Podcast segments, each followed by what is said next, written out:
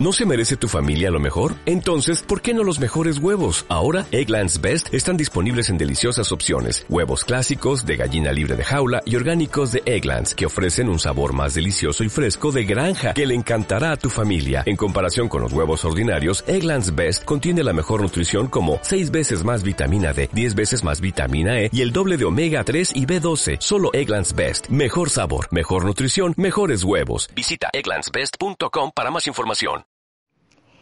Reserva Federal Americana y Banco Central Europeo coinciden esta semana. ¿Qué esperamos de cada una de las reuniones? Comenzando por la Reserva Federal. La subida de tipos parece cantada, está descontada con un 100% de probabilidad en las curvas de tipos. También estrenará la Fed un nuevo cuadro macro, pero lo más importante de todo, sin duda, será la nube de puntos, es decir, qué es lo que opinan los distintos miembros de la Reserva Federal en relación con dónde deben de estar los tipos de interés en 2018, 2019, 2020 y a largo plazo.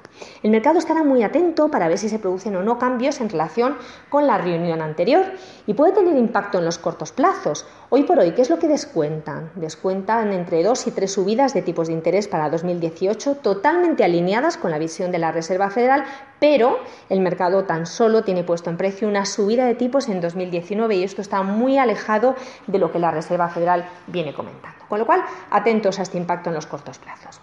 Desde el Banco Central Europeo, además de estrenar también nuevo cuadro macro, estrena nuevo vicepresidente, en este caso un español, de Guindos.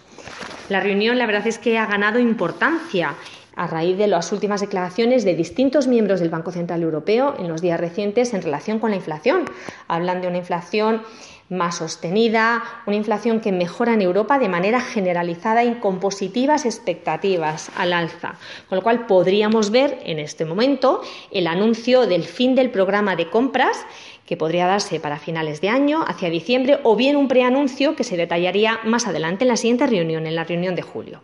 En cualquier caso, creemos que va a venir acompañado sobre todo un reforzamiento de la visión en relación con que los tipos van a seguir bajos al menos seis meses más del momento en el que concluya el programa de compras. No tendríamos subida de tipos de interés, por lo tanto, probablemente hasta mediados del año que viene.